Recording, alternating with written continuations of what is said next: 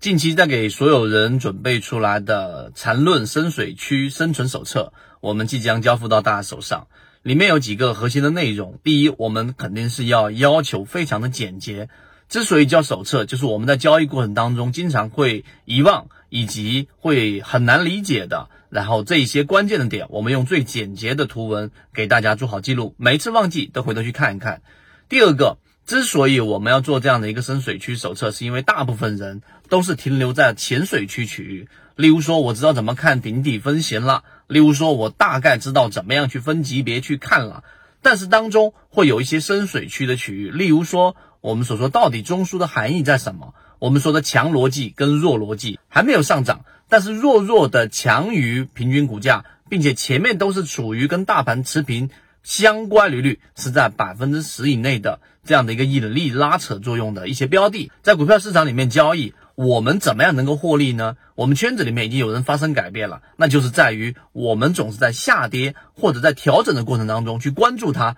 去潜伏它，这样才有办法去获利，而不是等它已经出现强势的时候再去追涨。这第二个我们在讲的，所以这一个浅水区也好，深水区也好。我们的这个生存手册都给大家提供了随时查阅的一种方便，所以这个是我们的内容。那当然，我今天提出一个点给大家，就在交易过程当中，对吧？我们交易过程当中，到底在画笔过程当中会出现一种情况，是经常会让人很混乱的。什么意思？首先，我们先明确笔的定义，是由一个顶分型和一个底分型中间有一根以上的非共用 K 线，就叫做一笔，对吧？这一点大家都能理解。那我们在画笔的过程当中，经常会出现一种情况，就像是一个顶分型，然后往下，对吧？走到一个底分型，我们说最高点和最低点之间一定是在五根 K 线以上的，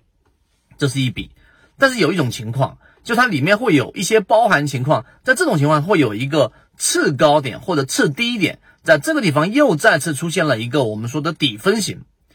顶分型到底分型之间只有四根 K 线，不满足条件了。这个时候不能画一笔，但是在刚才我们说的，它有一个次低点，这个时候出现了一个底分型，并且也满足了我们所说的这样的一笔的一个条件。这个时候该怎么画？这个时候我们说会有一个标准答案，就是这个笔的这个底分型可以右移到这一边，画成一笔。为什么我们要在这一个深水区里面拿这个例子来给大家去讲呢？第一，它出现的频率还是挺高的；第二，它对于我们画笔是有影响的。为什么呢？首先，画笔过程当中，如果这一笔你不会进行我们说的这个右移，那这一笔就不成立啊！不成立的情况之下呢，自然就从一个小的笔直接划分成为一个长的笔，也就是这个长笔可能跨度是一个周、两个周，那么你的中枢就由原来一个小区域变成一个大区域。这种在判断过程当中就会去去有两个问题：第一，它会失真。第二，它的实战意义就很小了。为什么？因为一个中枢就已经变成了非常宽的区域过程当中，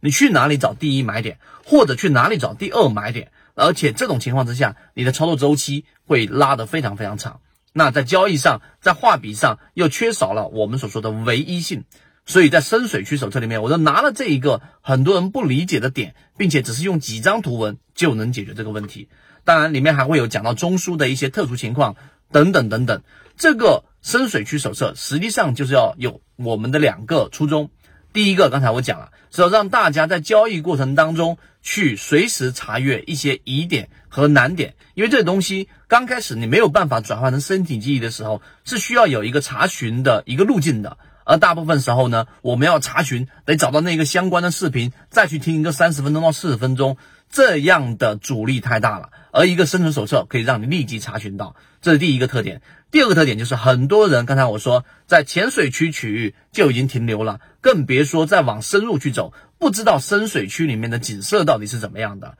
真正有系统性交易的缠论的这种交易者，他在交易过程当中实际上是有非常强的纪律性，并且呢，他成功率会比普通散户高很多。所以，我们先让大家跨过我们说的浅水区和中间的这个地带，让大家看一看深水区里面的一些。很深色，很难懂，但是我们已经嚼碎了、揉碎了，交付到你手上的一个内容，这样可以增强我们在进化我们泽西缠论，在进化我们的第一套交易的这个技术分析系统是有莫大的这种帮助，并且可以提高你的自信的。这个就是我们做这个深水区手册里面的两个初衷，希望你能够明白。